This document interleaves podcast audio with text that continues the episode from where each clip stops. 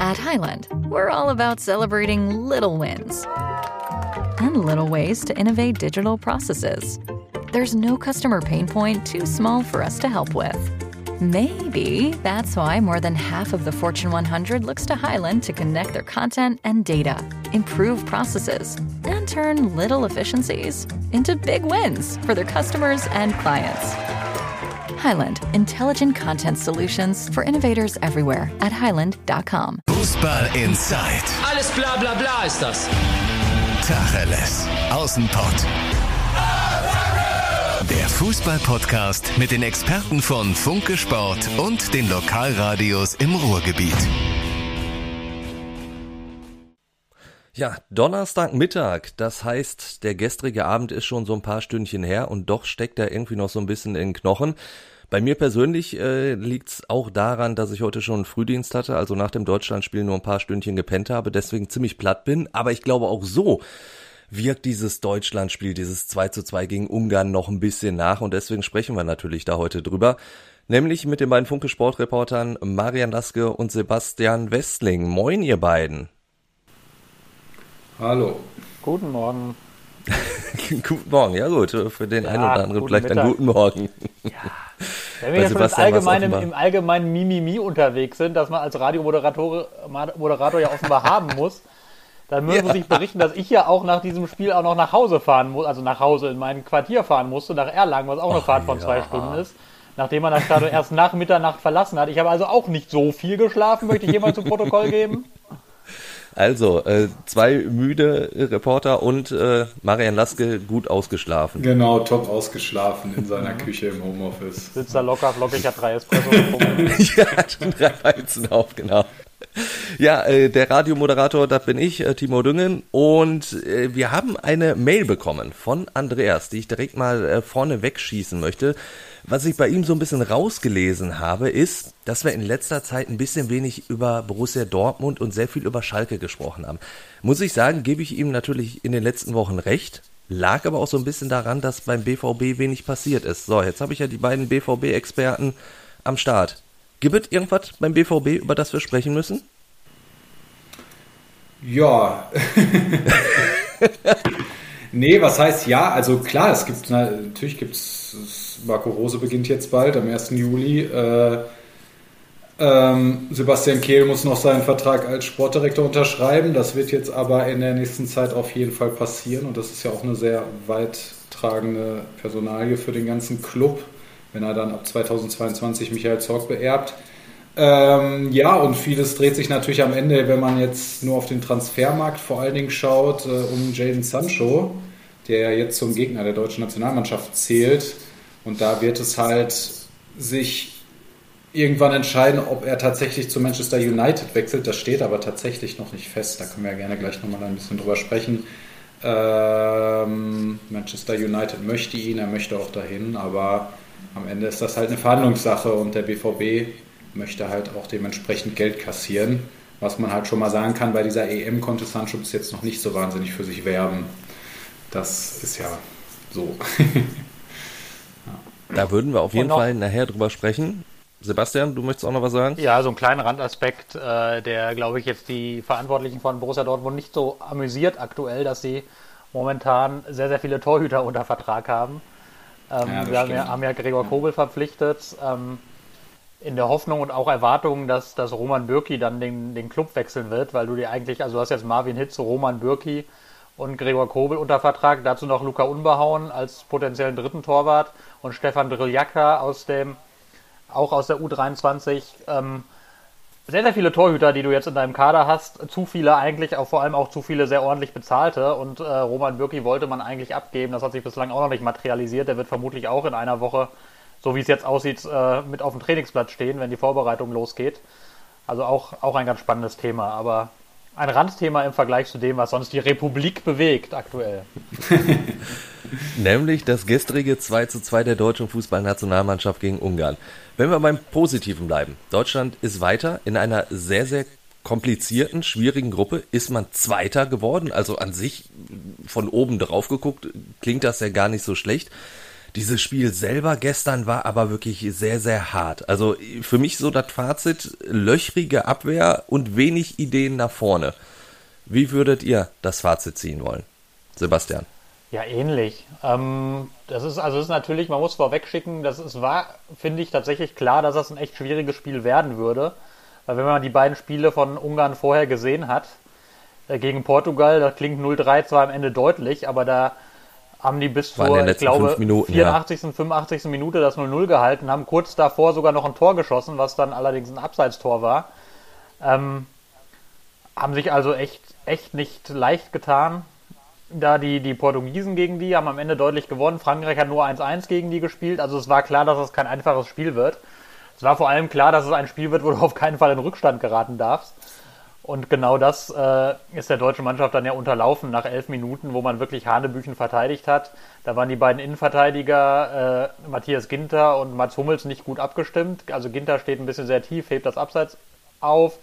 Äh, Hummels ist der, der eigentlich bei, bei Scholloy steht und den so ein bisschen in seinem Rücken laufen lässt.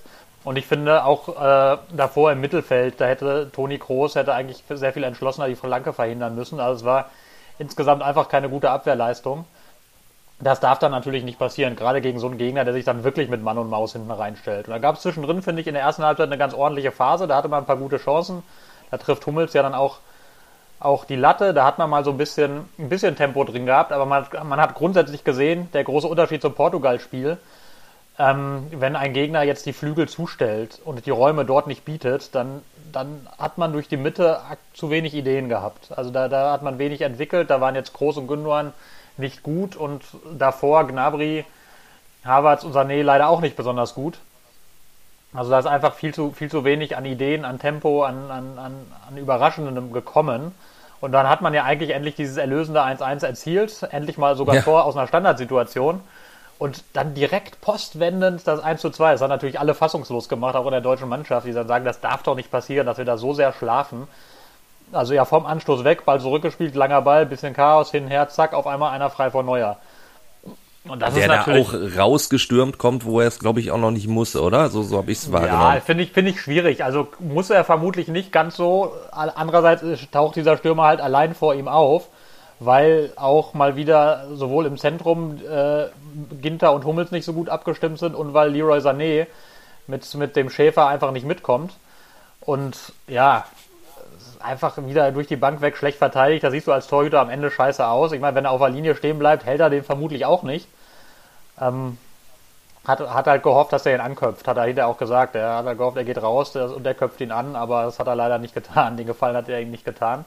Und das ist natürlich dann aber auch ähm, ein richtiger Schlag. Also, also, ne, also so ein richtiger Tiefschlag. Du machst gerade das 1-1, denkst, ja, wir sind weiter und kassierst sofort postwendend das zweite Tor und hast dann nur noch ungefähr 20 Minuten Zeit. Das ist schon das ist schon heftig. Und dann, was man dann lobend erwähnen muss, war, dass dann die Moral auf jeden Fall gestimmt hat, dass die deutsche Mannschaft weiter eigentlich gut nach vorne, also nicht gut nach vorne gespielt hat, aber nach vorne gespielt hat, alles dafür getan hat und letztlich ja auch einen verdienten Ausgleich gemacht hat. Also das ist ja auch keine Frage, dass die deutsche Mannschaft eigentlich über weite Strecken die bessere Mannschaft in diesem Spiel war, nur halt einfach zweimal richtig fies verteidigt hat.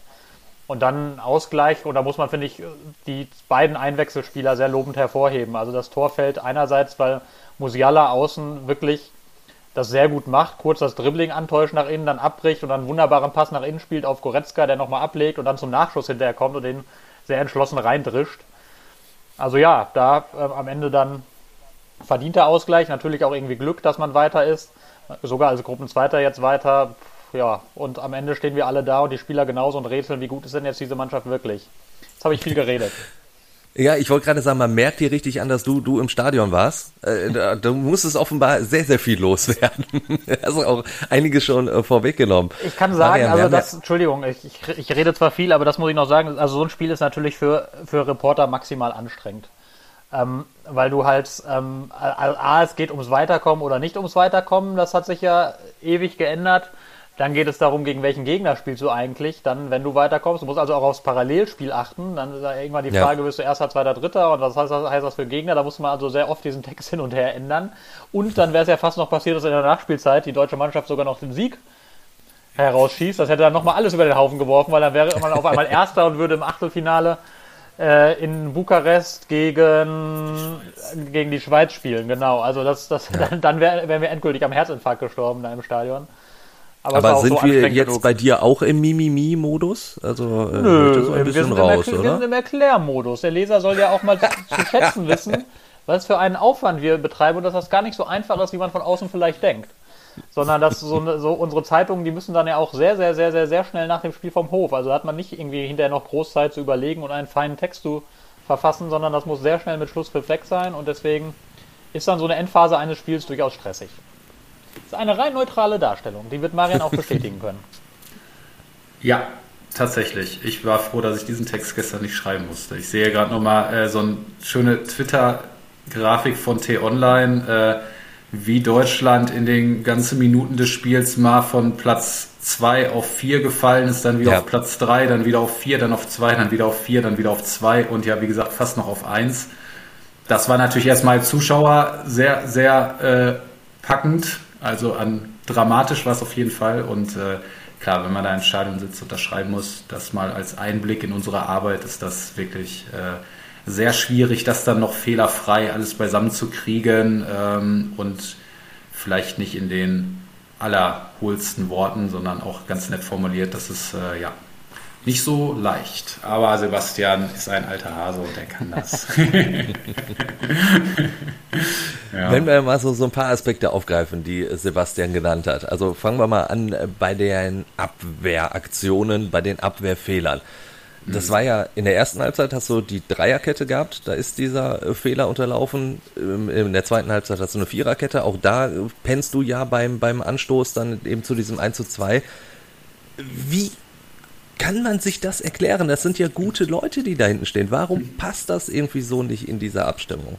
Ich weiß, es ist natürlich eine Frage, wenn, wenn Jogi Löw die hätte, dann wäre er wahrscheinlich sehr, sehr froh, aber ich stelle sie einfach mal euch. Ja, gut, am Ende ist es natürlich auch ein Fußballspiel und äh, das wäre mir sowieso nochmal sehr wichtig zu betonen.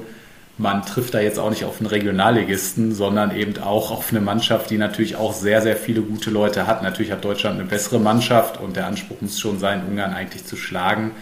Aber das ist mir wirklich nochmal wichtig zu sagen, wenn man sich mal bei der Europameisterschaft viele Kader anguckt, da laufen nur gestandene Profis rum und wenn dann eine Mannschaft sehr gut verteidigt wie die Ungarn und vielleicht noch eine ganz gute Idee hat, wie sie über Konter schnell nach vorne kommt, dann ist das für jede Mannschaft schwierig. Das hat ja auch Portugal und Frankreich gemerkt. Das erstmal grundsätzlich. Also es ist dann wirklich nicht einfach und ein kompliziertes Spiel. Ja, also sowas wie, ich finde, äh, also ich find, fand schon das 1-0 ziemlich schlimm, weil ich finde, das ist echt ein Tor, das fällt noch nicht mal aus dem krassen Gegenstoß, sondern eigentlich hast du genug Zeit. Toni Kroos kann da drauf. Ich wollte gerade äh, sagen, die Ungarn nehmen Ginter, schon das Tempo wieder raus eigentlich. Genau, Ginter und Hummels müssen sich da zum Mann orientieren. Einer, wie auch immer die Absprache ist, muss da mit. Äh, also das musst du zu zweit verteidigt kriegen eigentlich oder ihn zumindest mehr stören. Äh, zumal ja auch ganz offensichtlich ist, dass jetzt die Flanke kommt. Also da von der, da kann es nur gefährlich werden, wenn jetzt die Flanke kommt. Ähm, das ist natürlich äh, ja, darf dir nicht passieren, passiert aber nun mal, ist halt Fußball. äh, da, das musst du abstellen, aber äh, so einfach ist es dann natürlich immer nicht in so einem Spiel. Das passiert dann halt trotzdem, äh, auch gestandenen Leuten, auch Leuten, die das natürlich eigentlich verteidigen können. Ähm, ja, und das ist natürlich dann sehr schwierig. Und das zweite Tor, ja, da rückt Ginter raus. Deswegen ist dann da der Raum offen, Sané kommt nicht mit oder der Raum muss geschlossen werden von Hummels, wie auch immer man das dann am Ende verteidigt. Das ist natürlich dann auch sehr löchrig. Allerdings gibt es tatsächlich auch immer Statistiken, dass diese Phase direkt nach dem Anstoß eine ganz gefährliche ist, weil Mannschaften da sehr häufig äh, äh, kurz nicht ganz da sind. Ähm, aber darf dir natürlich auch nicht passieren. Und man muss eigentlich sagen, wenn man den Spielverlauf gestern sieht, sprach irgendwie am Ende alles für das Ausscheiden von Deutschland. Und da würde ich Sebastian recht geben. Dann ist es tatsächlich ja ein positiver Aspekt, dass man es trotzdem noch geschafft hat, dieses 2-2 zu erzielen und dass da eben auch noch Leute auf der Bank sind, wie Musiala, wie dann Goretzka, die so ein Spiel dann eben auch noch mal drehen können, dem noch mal eine andere Wendung geben können. Auch ein Timo Werner, der hat nicht alles richtig gemacht, aber da kommt halt noch mal ein anderer Spielertyp, äh, der auch noch ein gewisses Tempo hat. Also da sieht man schon, das ist schon ein guter Kader, da haben wir ja schon häufiger drüber gesprochen. Ähm, ja. Und das hat man dann in so einem Spiel dann eben auch gesehen. Aber ganz klar, das war gestern sicherlich nicht das, was eine deutsche Nationalmannschaft abliefern will. Und die hatten am Ende auch sehr großes Glück. Das hätte auch schief gehen können und jeder weiß, was jetzt heute in der deutschen Fußballlandschaft los gewesen wäre, wenn, wenn das gestern das zweite äh, Gruppenphasen aus äh, ja, in Serie gewesen wäre. Ne? Also äh, das hätte auch Joachim Löws Erbe alles beschädigt. Ähm, ja, von daher war das sehr knapp und erst im letzten Moment. Ja. Ich finde, du hast auch, du hast bei beiden Gegentoren jetzt halt auch die Risiko dieser, das Risiko dieser Formation gesehen, die du aufs Feld schickst. Mhm. Ähm, weil du diese, diese Dreierkette zur Stabilität hast und davor halt mit, mit Groß und Gündogan halt zwei, die einfach keine echten Sechser sind. Und das hast du bei beiden gemerkt, weil beides mal die Gefahr ja aus diesem Sechserraum kommt. Also natürlich können auch die Innenverteidiger das besser lösen, aber die dürfen ja eigentlich gar nicht erst in die Situation gebracht werden, dass sie rückwärts laufend gegen einen Stürmer verteidigen ja. müssen, wenn jemand, äh, wenn jemand vollkommen ungestört die Flanke schlagen kann beispielsweise. Das ist, das ist immer, also das, das musst du, musst du als, als äh, Weltklasse-Innenverteidiger oder, oder Innenverteidiger auf einem gewissen Niveau, musst du das besser lösen. Aber es ist auf jeden Fall schwierig für dich. Und du hast in, bei beiden Gegentoren gesehen, dass es in diesem Sechserraum halt dann beides Mal einer fehlte, der halt so ein richtig klassischer Sechser ist und da mal zumindest es deutlich schwerer macht dem Gegner, das Spiel dort nach vorne zu tragen. Das war gegen Portugal, hatte die deutsche Mannschaft das sehr gut gelöst, finde ich. Da das echt gut gepasst. Da haben sowohl Groß wie auch Gündogan das A gut gemacht und B, da haben die, die drei Innenverteidiger auch ihre, ihr Herausstoßen aus der Kette sehr gut getimt. Und gegen Ungarn hat es halt nicht gut geklappt. Ähm, da war auch, ich finde, Adam Scholloy nicht nur durch sein Tor, sondern auch beim, beim zweiten, da ist er ja irgendwie dann so ein bisschen, hat er sich in, in genau diesen Raum fallen lassen, setzt sich dort im Duell halt durch und so, ne? Also, und da fehlte dann wirklich einer, der da dagegenhalten kann. Ähm, siehst du so ein bisschen, finde ich, die Risiken, auch wenn Kimmich dann eben, eben irgendwann im Zentrum war, aber da war dieses System einfach nicht so eingespielt, wie es vielleicht hätte sein müssen ja, das hat sich da so ein bisschen gezeigt und es hat sich halt gezeigt, wenn eine Mannschaft, wie, wie gesagt, wie Ungarn das so macht, dass sie diesem System die Stärken nimmt, sprich den Platz auf den Flügeln, dann ist es aktuell noch dünn. Da braucht die deutsche Mannschaft dringend einen Plan B. Absolut, denn das hast du ja gemerkt. Also der, der gegen Portugal noch überragende Gosens ist gar nicht aufgefallen, dass er mitgespielt hat, oder? Ich, ich glaube, Sebastian, korrigier mich, bei dir Note 5 bekommen auch? Ja, und vollkommen zu Recht. Also andere, ich glaube, andere waren noch härter. Kika hat da, glaube ich, eine 5,5 bekommen. Also ja. Ähm, und ja, er war tatsächlich am Spiel überhaupt nicht beteiligt. War natürlich auch ein bisschen die arme Sau, weil seine Mannschaftskameraden ihn da links kaum gesucht haben und ihm auch kaum Möglichkeiten auch das, ja. angeboten haben zu kombinieren. Ab und an hat er dann mal den Ball bekommen, aber hatte dann irgendwie nach vorne und zur Seite gar nichts, wo er hinspielen konnte, musste wieder zurückspielen. Ähm, aber Kimmich hat sich da auf der anderen Seite schon etwas besser aus der Affäre gezogen. Er hat auch längst nicht alles richtig gemacht, hatte auch seine lieben Probleme. Sein Gegenspieler hat ihm ordentlich auf die Socken gegeben. Aber er hat das halt ein bisschen besser gelöst, weil er dann wiederum der Spieler ist, der dann mit engem Raum ein bisschen, bisschen besser klarkommt, als das halt bei Großens der Fall ist. Ähm, ja klar, aber da hat man gesehen, wie gesagt, und das ist ja vielleicht jetzt ein gutes Zeichen, dass, dass man da noch nacharbeiten, oder was heißt ein gutes Zeichen, aber wichtig, dass man das jetzt sieht, dass man da nacharbeiten muss. Und man hat ja, ja. jetzt mal richtig lange Zeit dafür, also vergleichsweise bei einem Turnier, weil das nächste Spiel ja erst am Dienstag ist. Also da kann man, kann man jetzt mal ein bisschen was tun in der Zeit. Wenn ich bei deinen Noten bleibe, Serge Gnabry hat bei dir, glaube ich, auch die 5 bekommen, weil auch der nicht aufgefallen ist. Also auch da hat man sich gefragt, hat er überhaupt mitgespielt? Und das jetzt eigentlich schon fast im, ja, im dritten Spiel nacheinander. Also so, so einen richtig starken Serge Gnabry habe ich bei dieser EM noch nicht gesehen. Ja, da würde ich jetzt ein bisschen widersprechen. Ich fand ihn gegen Portugal eigentlich sehr ordentlich. Also jetzt auch nicht, auch nicht überragend, aber da fand ich, da hat er eigentlich genau das geliefert, was er liefern soll. Also wirklich, wirklich äh, Läufe hinter die Kette, Lücken gerissen, die dann von denen er dann wenig profitiert hat, aber damit hat er halt Räume geschaffen für andere. Ne? Also da ist er immer mal wieder hinter die portugiesische Kette, hat Innenverteidiger mitgezogen, dadurch hat er einen Müller dann Platz oder einen Harvards Platz. Ähm, hatte auch diese eigentlich sehr gute Szene, zum Beispiel da in dem Spiel, wo er Pepe total schwindlig spielt und dann hat das Tor ja, nicht gemacht. Also da fand ich ihn eigentlich schon ordentlich. Ja, jetzt, jetzt gegen Portugal muss man klar sagen, das war viel zu wenig. Ähm, gegen, gegen Ungarn. Äh, gegen Ungarn, richtig. Entschuldigung, das war viel zu wenig. Gegen Frankreich war jetzt auch nicht berauschend ähm, wie die gesamte Mannschaft. Äh, also da, da würde ich ihn jetzt nicht so sehr negativ hervorheben, obwohl man natürlich weiß, dass er deutlich mehr kann. Und wenn man ihn an dem misst, was er so vor, vor zwei Jahren ungefähr gezeigt hat, so vor anderthalb bis zwei Jahren, da hatte er so eine Phase, da konntest du machen, was du wolltest, da, der hat da immer ein Tor geschossen. Also da hättest du ihm vermutlich ja. ein, ein, Bein irgendwie, also die Beine zusammenbinden können und er hätte irgendwie noch ein Tor geschossen. Davon ist er ein bisschen entfernt momentan, aber ich finde jetzt auch, ja, also es war halt, war halt insgesamt mannschaftlich keine gute Leistung.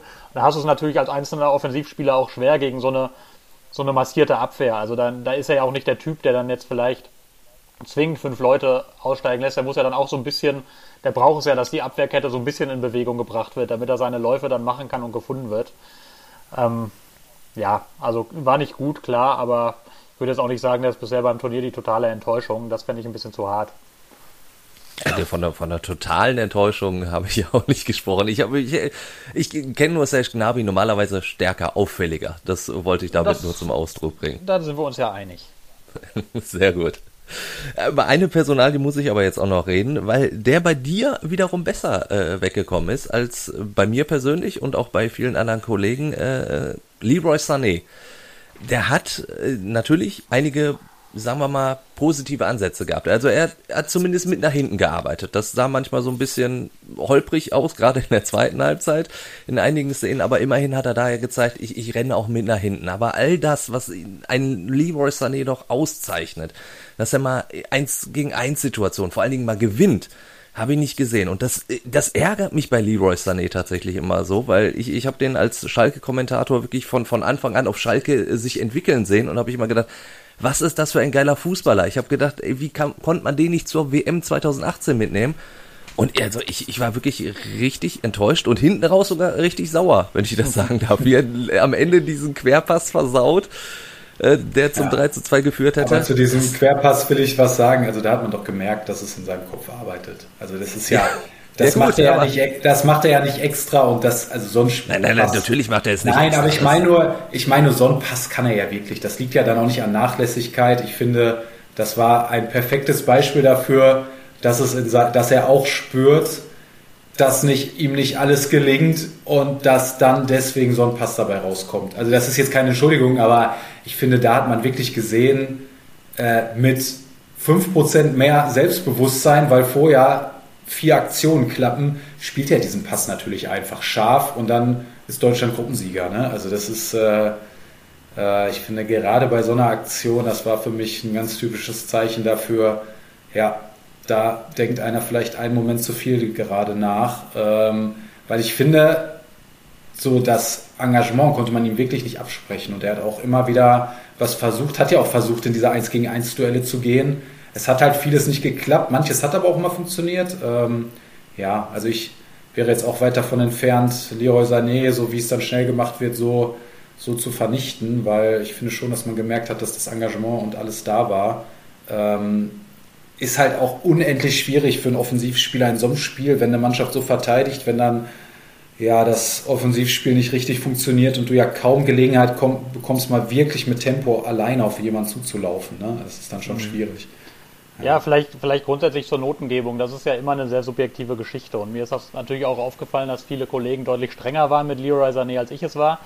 Ähm, äh, kann ich jetzt ein bisschen was über meinen persönlichen Bewertungsmaßstab in dem Spiel sozusagen sagen, weil ich fand, Gerne. ich fand, dass er von allen Offensivspielern halt schon der auffälligste war und derjenige, der am meisten versucht und gemacht und getan hat. Und das habe ich halt so ein bisschen versucht, über diese Note zu honorieren. Also der war ja, natürlich hat er nicht viel geklappt, aber dann finde ich das immer noch besser, als wenn ich einen Spieler jetzt 90 Minuten lang nicht sehe.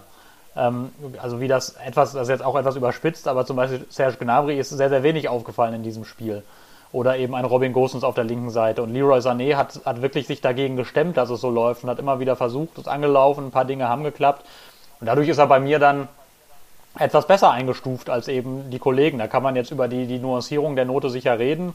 Die würde ich vielleicht auch, wenn ich jetzt nochmal drüber nachdenke, vielleicht auch ein bisschen abstufen. Aber da sind wir auch wieder bei dem Thema, dass das sozusagen die Entscheidung mit Schlusspfiff gefallen ist, wie ich den Spieler bewerte. Ja, klar. Und dann ist es immer so, dass man, dass man natürlich, wenn man später nochmal drüber nachdenkt, vielleicht die ein oder andere Note nochmal ein bisschen, ein bisschen anders machen würde. Ähm, aber das mal als Erklärung, warum er bei mir etwas besser wegkam, weil ich halt wirklich fand, dass, dass er zu den Engagierteren tatsächlich gehörte. Das ist ja auch nicht immer selbstverständlich bei ihm, war so an dem an dem Abend und da muss man halt immer überlegen, wie man dann was in die Waagschale letztlich wirft und wie was in die Bewertung einfließt. Das hat bei mir dann zu dem Ergebnis geführt, dass ich ihn besser bewertet habe als beispielsweise Gnabry und Gosens. Kann aber auch verstehen, wenn man natürlich sagt, ja, dem, dem ist ja fast gar nichts gelungen. Wie kann das sein, dass er so eine gute Note kriegt bei dem, was er eigentlich kann? Könnte ich auch, könnte ich auch nachvollziehen. Es bleibt ja eine sehr subjektive Geschichte. Dann lasst uns jetzt endlich mal über die positiven Dinge auch noch sprechen. Und äh, Musiala ah, wir kommen also ihr beide Ende? auch schon angesprochen. Ja, ja also äh, Jamal Musiala, ja. also ich fand, der hat ja genau die Überraschungselemente äh, drin gehabt, die man sich von dem Leroy Sané normalerweise erhoffen würde. Also wie, wie er das 2 zu 2 vorbereitet durch diesen schnellen, wendigen Haken, also das hat dann schon Spaß gemacht. Der hat genau diese Unbekümmertheit offenbar noch. Ja, das ist ja genau das, was Marian auch sagte. Ne? Also der ist, der ist halt reingekommen, hat sich wenig Gedanken gemacht, freut sich schon tierisch, dass er überhaupt dabei ist. Ja. Und dann, dann spielst du sowas, sowas dann auch einfach mal locker runter, als wenn du jetzt der Spieler bist, auf den irgendwie alle schauen, ähm, der sauteuer war, der keine gute Saison gespielt hat, der kritisiert wurde nach dem Champions League aus, der sich jetzt hier beweisen muss, der eigentlich gehofft hat, dass er einen Stammplatz hat, eine tragende Rolle spielt, kommt nur von der Bank. Und bei Musiala, der kam jetzt auch nur von der Bank, aber für den ist das ja schon ein Riesenhit, überhaupt dabei zu sein. Muss man überlegen, mit 18 Jahren ist der jüngste deutsche Turnierspieler der Geschichte. Ähm, das ist ja dann einfach schon überragend. Und ich kann, kann als kleines Bonbon schon mal auch versprechen für unsere Leser, dass wir da am Samstag was Schönes zu ihm haben. In, in der, in der Zeitung und online und so weiter und so fort. Ähm, will ich noch nicht zu viel verraten, aber wird, wird was Nettes dabei sein für alle, die sich für Musiala und seine Geschichte und seinen besonderen Weg interessieren. Auf jeden Fall ein sehr großes Talent, besonderer Fußballer. Äh, ja, fand ihn schon in der Saison bei Bayern echt, also macht einfach auch Spaß, ihm zuzugucken. Äh, ein wunderbarer Fußballer. Ja, und von, mit dem oder an dem werden die Fans wahrscheinlich noch viel Spaß haben, wenn seine Entwicklung so weitergeht. Ähm, ja, und dieses Tor fällt natürlich durch sein erst entschiedenes Nachsetzen und dann durch seinen Haken und seinen sehr überlegten, kühlen Pass in den Rückraum. Ja. Ähm, genau. Das ist dann schon cool, das in so einer Situation dann so zu spielen, so spät. Da sind viele hektischer. Sogar die Ablage von Goretzka war dann auch sehr gut für Werner. Also das war eigentlich ein sehr guter Angriff dafür, dass es 84. Minute ist und es um alles geht. Dann natürlich beim Abpraller ein bisschen Glück, dass der dann wieder bei Goretzka landet. Aber dieser Angriff, finde ich, hatte dann auch wirklich ein Tor verdient. Also es war ein guter, sehr guter Angriff. Und Leon Goretzka, ist das einer für, für, euch, der gegen England so ein bisschen in die, die Startelf drückt, rücken könnte? Ja, also für mich ist Goretzka generell einer, der in die Startelf gehört und der sicherlich auch wäre, hätte er nicht diese Verletzung gehabt. Also schon in der gesamten Gruppenphase wäre er da sicherlich gewesen. Äh, ist einfach ein, also erstmal ja ein super Typ, das können wir ja auch nochmal rausstellen mit dem Herz vor dem Ungarn-Block. Äh, das ist schon ein cooles Zeichen, was man ihm auch wirklich abnimmt, äh, dass Absolut. ihm das wichtig ist. Ähm, Entschuldigung, ganz, also ganz, kurz, ganz kurz da eingehakt, da kann ich auch sehr empfehlen. Wir haben mit ihm ein Interview geführt, ähm, genau. damals als die deutsche Nationalmannschaft vor dem Länderspiel gegen Weißrussland. Tja, ich weiß es nicht mehr genau. Auf jeden Fall, das die Nationalmannschaft war in Düsseldorf. Wir haben dort ein Interview mit ihm geführt. Kann man nochmal nachgucken bei uns auf der Seite. Sehr cooles Interview, wo es genau auch um solche Thematiken geht. Das nur als kleiner mhm. Einschub. Lohnt sich auf jeden Fall. Sehr gute, ja. kluge, reflektierte Ansichten. Ja, genau das einmal und auf dem Platz natürlich ein, also bringt halt gerade für diese Achterposition einfach alles mit, eine Wucht, Zweikampfstärke, Schnelligkeit, Technik, guten Abschluss, sogar gutes Kopfballspiel. Äh, ja. Ja, also das ist so einer, der wird wahrscheinlich so, es gibt immer andere Fußballer, die ein bisschen mehr glänzen, weil sie vielleicht auch mal ein Tor machen mit einem Haken mehr, aber also Goretzka ist nicht umsonst in einer der besten Mannschaften Europas. Beim FC Bayern hat er da eine wichtige Rolle und der wird natürlich auch in der Nationalmannschaft eine wichtige Rolle weiterhin einnehmen und auch gegen England wahrscheinlich einnehmen müssen. Ich weiß nicht, wie du das siehst, Sebastian, aber ich kann mir sehr gut vorstellen, dass er da dann in die Startelf rückt. Also definitiv vom Fitnesszustand ist er dann ja auf jeden Fall soweit.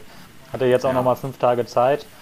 Ähm, spannend ist natürlich, was dann passiert. Also meiner Meinung ja, genau. nach idealerweise ähm, löst, du, löst du das Problem, indem du, ja, wie eigentlich, vermutlich, vermutlich, auf Viererkette, vermutlich sogar auf Viererkette umstellst und einen Platz mehr im Mittelfeld installierst, den dann Goretzka einnimmt, weil ich weiß auch nicht, ob, ob Goretzka und, und Groß nebeneinander im Mittelfeld und du nimmst Gündogan raus oder so, alles schwierig. Also es ist auf jeden Fall, ich finde, er gehört in die Startelf, aber ich finde es sehr schwierig, die Frage zu beantworten, wie du dann umstellst und wen du dafür rausnimmst.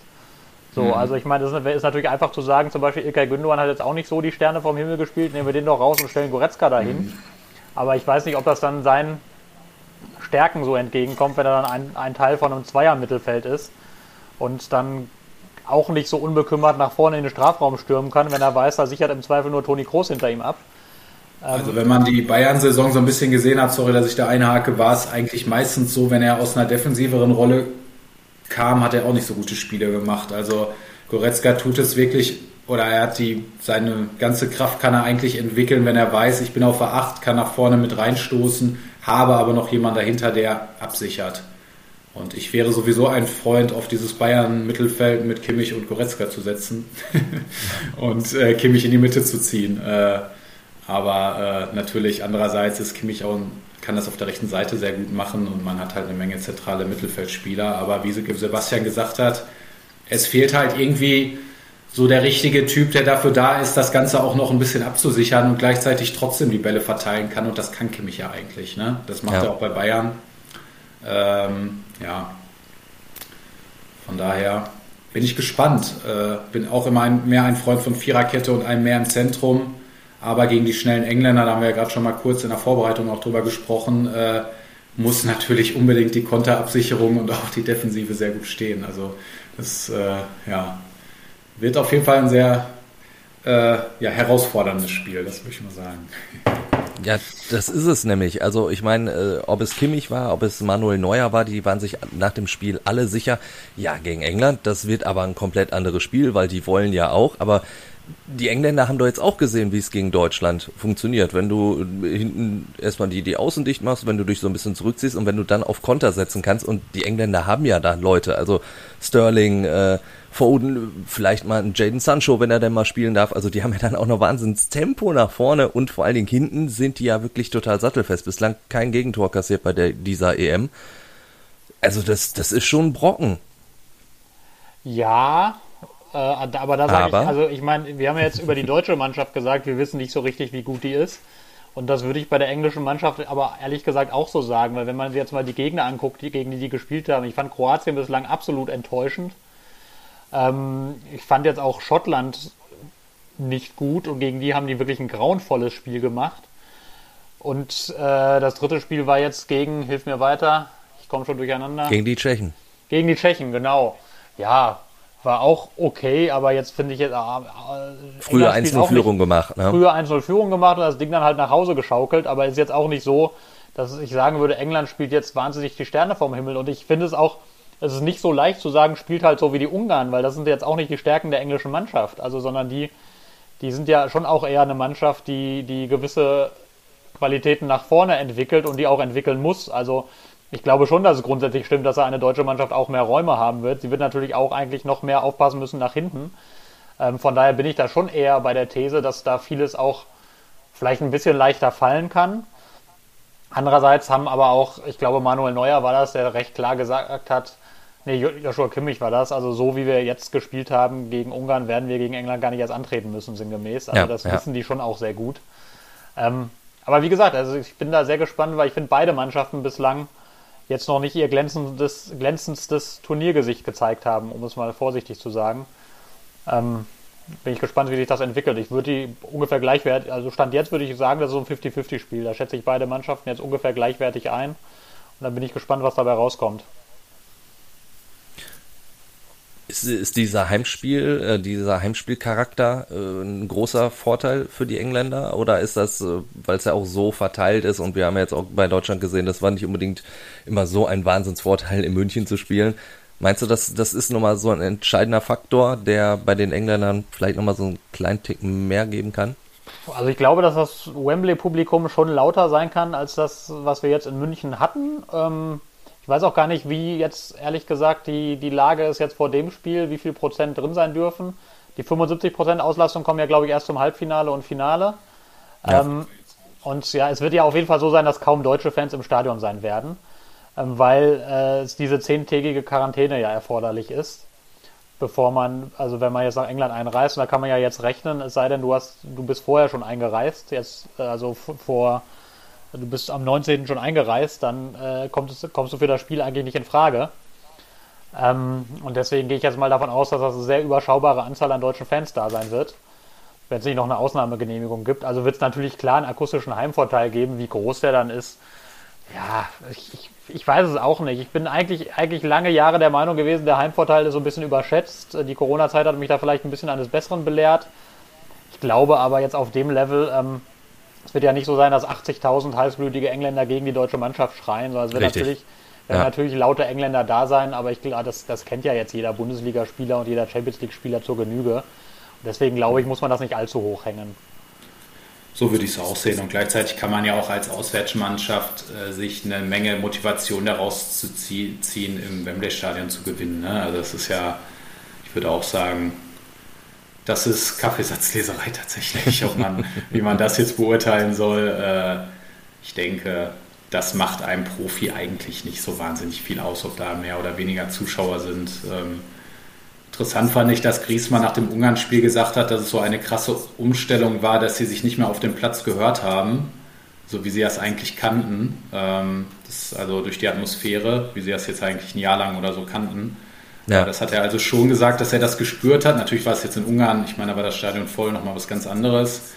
Ähm, aber vom Prinzip her kennt ja jeder Profi ein ausverkauftes Stadion. Also das, das haut, glaube ich, keinen mehr um. Also in der deutschen Nationalmannschaft sind so viele Spieler, die wirklich alles gewonnen haben und alles erlebt haben. Äh, also ich denke nicht, dass die das dann beeinflussen wird. Stichwort beeinflussen. Äh, Wir haben über Jaden Sancho gesprochen. Wir wollten jetzt noch ein bisschen mehr darüber sprechen. Er hat jetzt bei England eigentlich so gut wie gar nicht stattgefunden. Wurde jetzt eingewechselt gegen Tschechien. Ansonsten findet der nicht statt. Erhöht das, äh, wobei die Frage, er hat sich schon fast erübrigt, weil du, du hast sie mehr oder weniger schon verneint, aber erhöht das die Chancen auf einen Verbleib von Jaden, äh, Jaden Sancho, dass der sich nicht so ins Schaufenster spielen kann? Ja, was heißt verneint? Ich meine, klar, also man kann immer darüber äh, spekulieren, was heißt das jetzt wirklich über die Qualität eines Spielers, wenn er jetzt drei Tore bei so einem Turnier macht. Deswegen sei er nicht direkt ein besserer Spieler, aber es funktioniert nun mal auch ein bisschen anders und man sieht das ja jetzt zum Beispiel bei Robin Gosens. Ein gutes EM-Spiel äh, bringt dir nochmal eine ganz andere öffentliche Wahrnehmung als ein gutes Bundesligaspiel oder so. Ne? Das ist halt einfach nochmal was anderes. Da guckt dann jeder drauf. Ähm, Jetzt Aber ist er weg, Marian. Da ist er. hört man mich noch? Jetzt hört man dich wieder. Okay, ich weiß nicht, ob man das gehört hat, was ich da vorgesagt habe. Äh, es ging so ein bisschen um den Marktwert an sich, der sich bei einer EM natürlich schon steigern kann. Auch wenn das jetzt nicht unbedingt vielleicht eine Aussage über die Qualität hat, aber da gucken nochmal andere Menschen anders drauf. Und wenn du da gute Auftritte hast, dann hebt dich das nochmal anders ins Schaufenster. Aber vom Prinzip her sind da, glaube ich, die, ja, die, äh, die Daten eigentlich ganz klar gesetzt. Manchester United will ihn, Jadon Sancho will dahin und jetzt müssen sich beide einigen. Dortmund will 90 Millionen Euro und das wird jetzt eben am Ende eine, eine Verhandlungssache. Von meiner Seite aus würde ich schon sagen, dass man sich am Ende irgendwie einigen wird. Wie auch immer man das dann regelt, mit welcher Verteilung, über wie viele Jahre das gezahlt wird, vielleicht nur mit ein paar Boni, die vielleicht am Ende höher ausfallen, dafür die, äh, die Ablösesumme ein bisschen niedriger. Äh, aber ich glaube, da wird eine Einigung erfolgen. Also Borussia Dortmund will ihm keine Steine in den Weg legen und kann gleichzeitig das Geld gut gebrauchen. Die wissen auch, dass Sancho, wenn er jetzt noch ein Jahr bleibt, dann nur noch ein Jahr Vertrag hat. Das wiederum würde ihn im nächsten Jahr wahrscheinlich auf jeden Fall günstiger machen. Ähm, ja, also ich gehe davon aus, dass sich da geeinigt wird, aber das kann sich sicherlich noch ein bisschen hinziehen.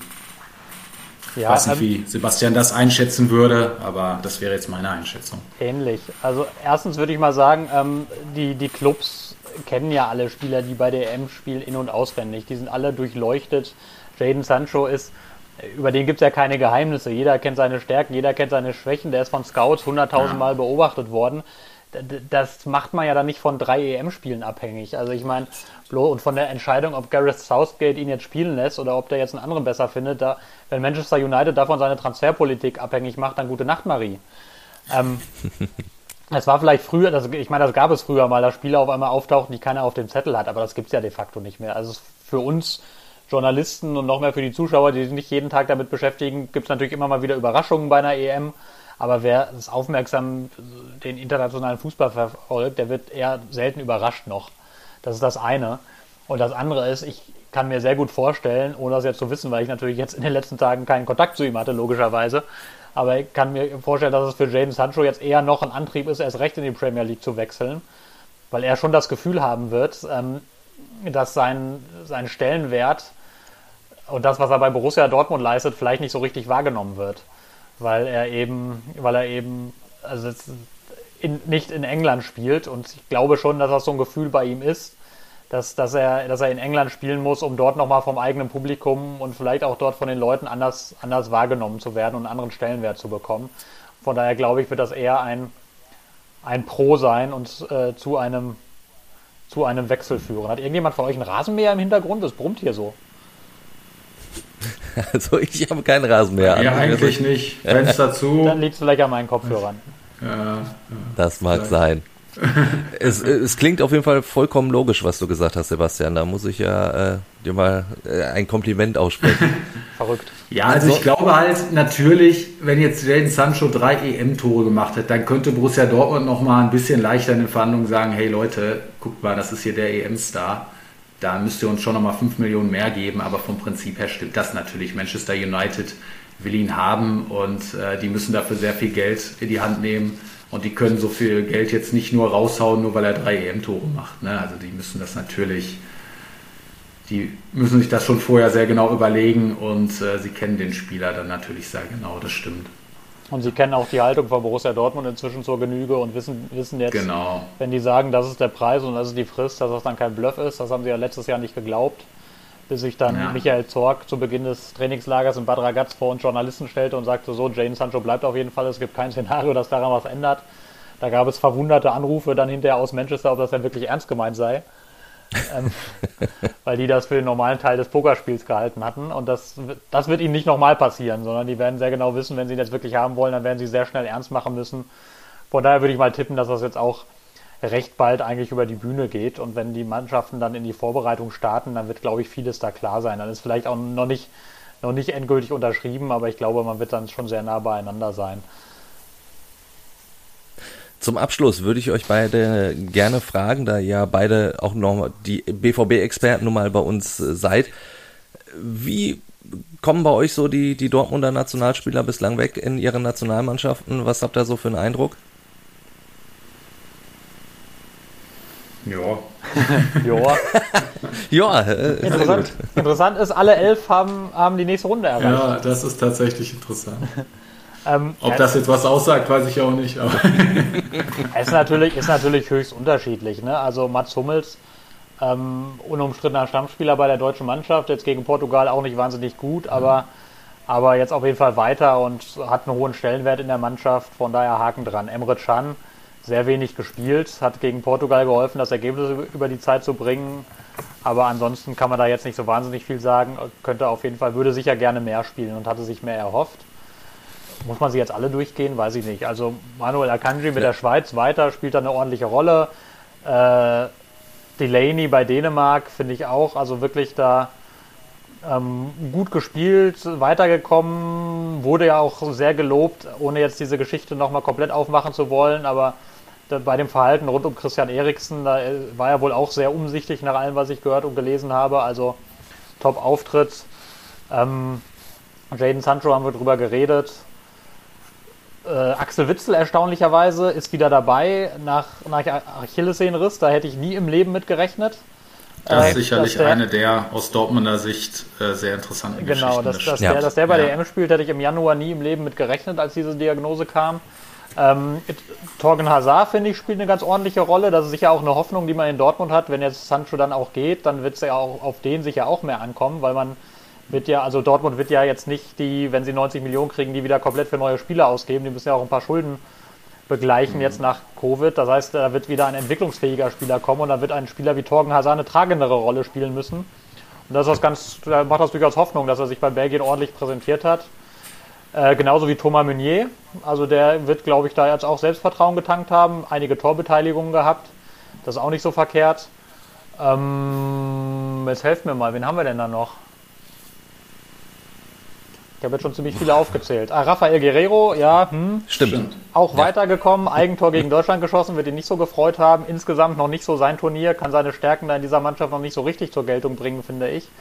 Gegen Deutschland hatte er es, er es echt schwer, total auf verlorenem Posten da auf der Außenbahn. Ähm, so, jetzt bin ich, bin ich raus. Wen haben wir denn noch bei der EM? Kann nicht sagen, ob wir jetzt noch einen vergessen haben oder ob wir schon. Also mir würde spontan jetzt auch keiner einfallen. Müssten wir nachgucken, aber ich finde, äh, im Endeffekt hast du genau das geliefert, was ich da hören wollte, Sebastian. Ja, äh, Kobel ist natürlich nachnominiert, aber ähm, hat, hat logischerweise noch keine Rolle gespielt. Fällt mir gerade noch ein, um das zu vervollständigen für die Schweiz. Äh, nachnominiert sitzt auf der Bank. Ähm, haben wir noch irgendeinen? Ich habe mir gerade mal die Liste vorgenommen, aber ich glaube, ich habe es tatsächlich erschöpfend aufgezählt.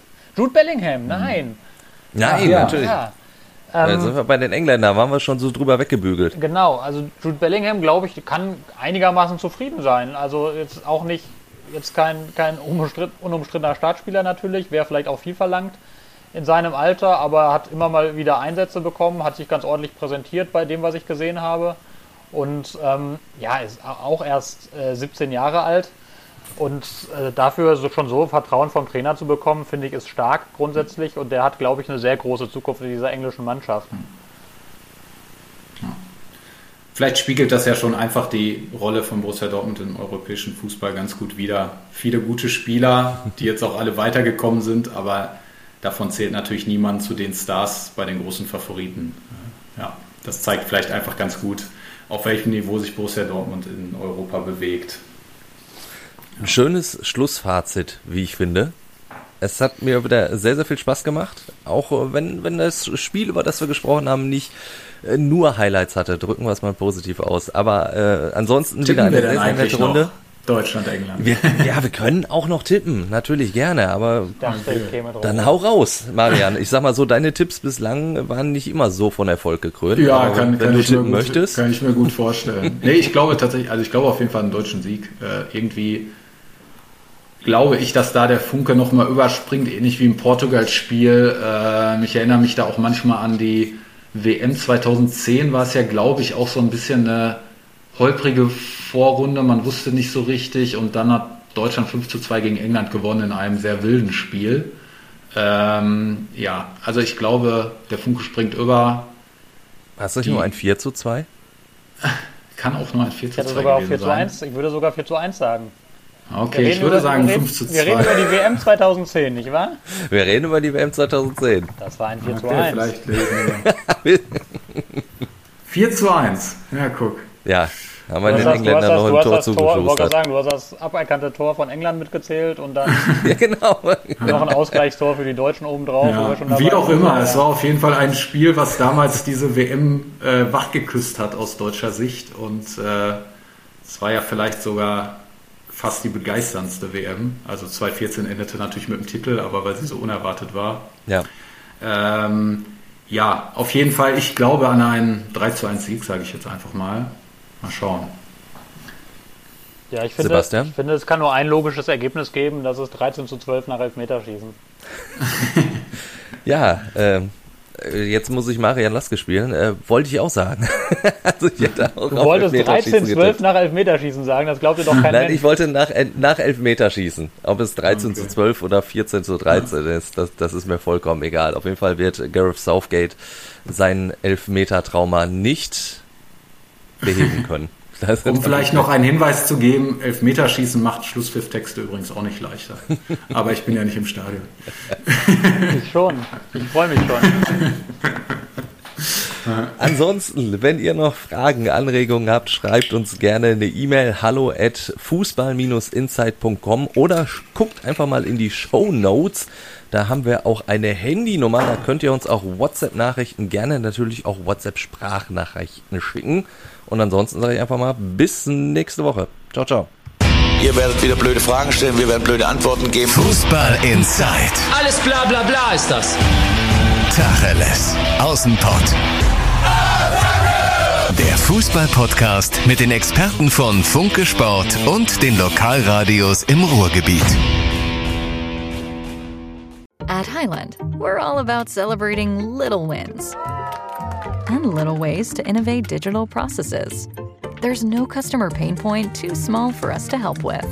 Maybe that's why more than half of the Fortune 100 looks to Highland to connect their content and data, improve processes, and turn little efficiencies into big wins for their customers and clients.